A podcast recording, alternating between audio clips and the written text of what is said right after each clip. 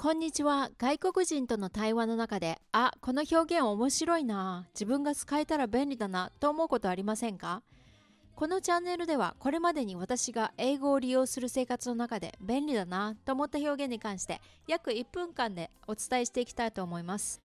今日の表現は takes a biscuit takes a biscuit 頭にくる、呆れるという意味です。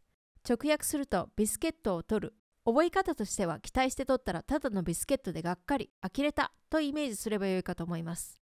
例えば計画していた旅行を変更しようと航空会社に電話したところちっともつながらない。30分経ってもつながらないのでかけた時間帯が悪かったかなと反省。